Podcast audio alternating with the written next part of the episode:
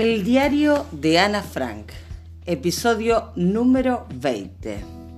Sábado 15 de enero de 1944. Mi querida Kitty, no tiene sentido que te describa una y otra vez con detalle nuestras peleas y disputas. Me parece suficiente contarte que hay muchas cosas que ya no compartimos, como la manteca y la carne, y que comemos nuestras propias papas fritas. Hace algún tiempo que comemos un poco de pan de centeno extra, pero a eso de las cuatro ya estábamos todos esperando ansiosamente que llegara la, la hora de la comida y casi no podíamos controlar nuestros estómagos. El cumpleaños de mamá se acerca a pasos agigantados. Kugler le ha regalado algo de azúcar adicional, lo que ha suscitado la envidia de los Van ya que para el cumpleaños de la señora nos hemos saltado los regalos. Pero ¿de qué serviría realmente aburrirte con palabras duras, llantos y conversaciones acres? Basta con que sepas que a nosotros nos aburren aún más. Mamá ha manifestado el deseo, por ahora irrealizable, de no tener que verle la cara de Bandán a todos durante 15 días.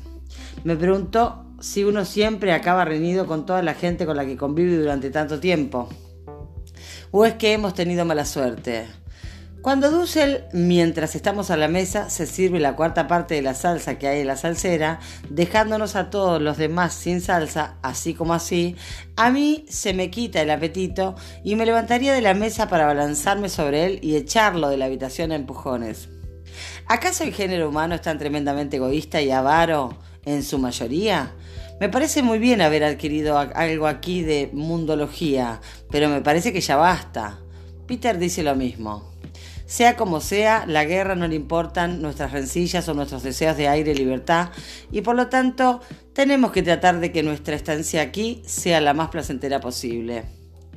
Estoy sermoneando, pero es que creo que si sigo mucho más tiempo aquí encerrada, me convertiré en una vieja vinagrada.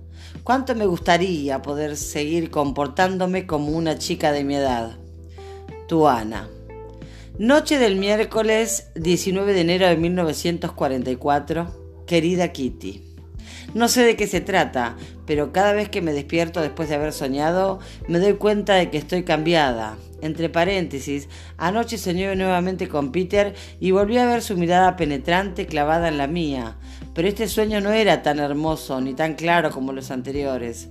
Tú sabes que yo siempre le he tenido envidia a Margot en lo que respecta a papá. Pues bien, de eso ya no queda ni rastro.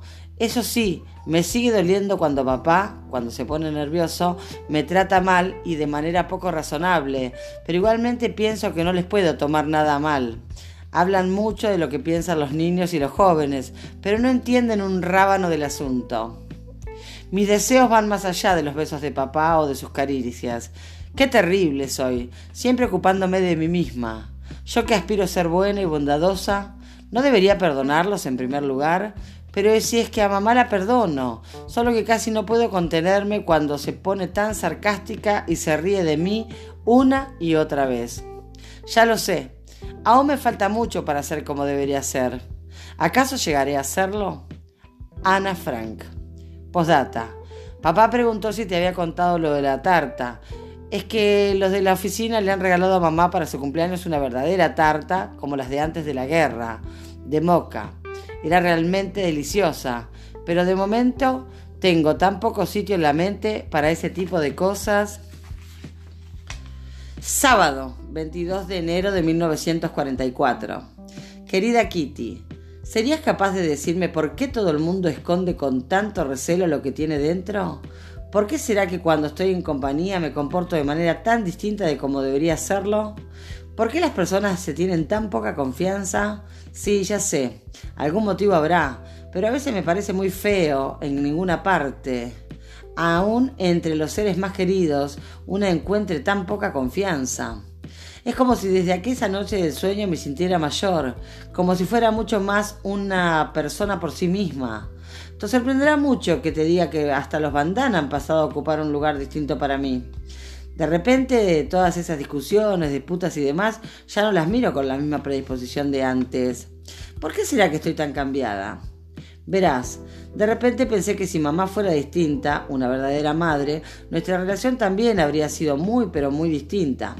Naturalmente es cierto que la señora Van Damme no es una mujer demasiado agradable, pero sin embargo pienso que si mamá no fuera una persona tan difícil de tratar, cada vez que sale algún tema espinoso, la mitad de las peleas podrían haberse evitado. Y es que la señora Van Damme tiene un lado bueno, con ella siempre se puede hablar. Pese a todo su egoísmo, su avaricia y su hipocresía, es fácil convencerla de que ceda, siempre que no se la irrite ni se la lleve la contraria. Esto no dura hasta el día siguiente en, vez, pero si es paciente, se puede volver a intentar y ver hasta dónde se llega. Todo lo relacionado con nuestra educación, con los mismos que recibimos de nuestros padres, con la comida, todo, absolutamente todo habría tomado otro cauce si se hubieran encarado las cosas de manera abierta y amistosa, en vez de ver siempre solo el lado malo de las cosas. Sé perfectamente lo que dirás, Kitty. Pero Ana, ¿son estas palabras realmente tuyas? Tú que has tenido que tragarte tantos reproches provenientes del piso de arriba y que has sido testigo de tantas injusticias. En efecto, son palabras mías. Quiero volver a examinarlo todo a fondo, sin dejarme guiar por lo que opinan mis padres. Quiero analizar a los Van por mí misma y ver qué hay de cierto y qué de exagerado. Si yo también acabo decepcionada, podré seguirle los pasos a mamá y a papá. De lo contrario, tendré que tratar de quitarles de la cabeza otro primer lugar la idea equivocada que tienen, y si no resulta, mantendré de todos modos mi propia opinión y mi propio parecer. Aprovecharé cualquier ocasión para hablar abiertamente con la señora sobre muchos asuntos controvertidos y a pesar de mi fama de sabionda, no tendré miedo de decir mi opinión neutral. Tendré que callarme lo que vaya en contra de los míos, pero a partir de ahora el chismorreo por mi parte pertenece al pasado, aunque eso no significa que en algún momento dejaré de defenderlos contra quien sea. Hasta ahora estaba plenamente convencida de que toda la culpa de las peleas la tenían ellos, pero es cierto que gran parte de la culpa también la teníamos nosotros. Nosotros teníamos razón en lo que respecta a los temas, pero las personas razonables, y creemos que lo somos, se podría esperar un mejor criterio en cuanto a cómo tratar a los demás. Espero haber adquirido una pizca de ese criterio y encontrar la oportunidad de ponerlo en práctica. Tu Ana.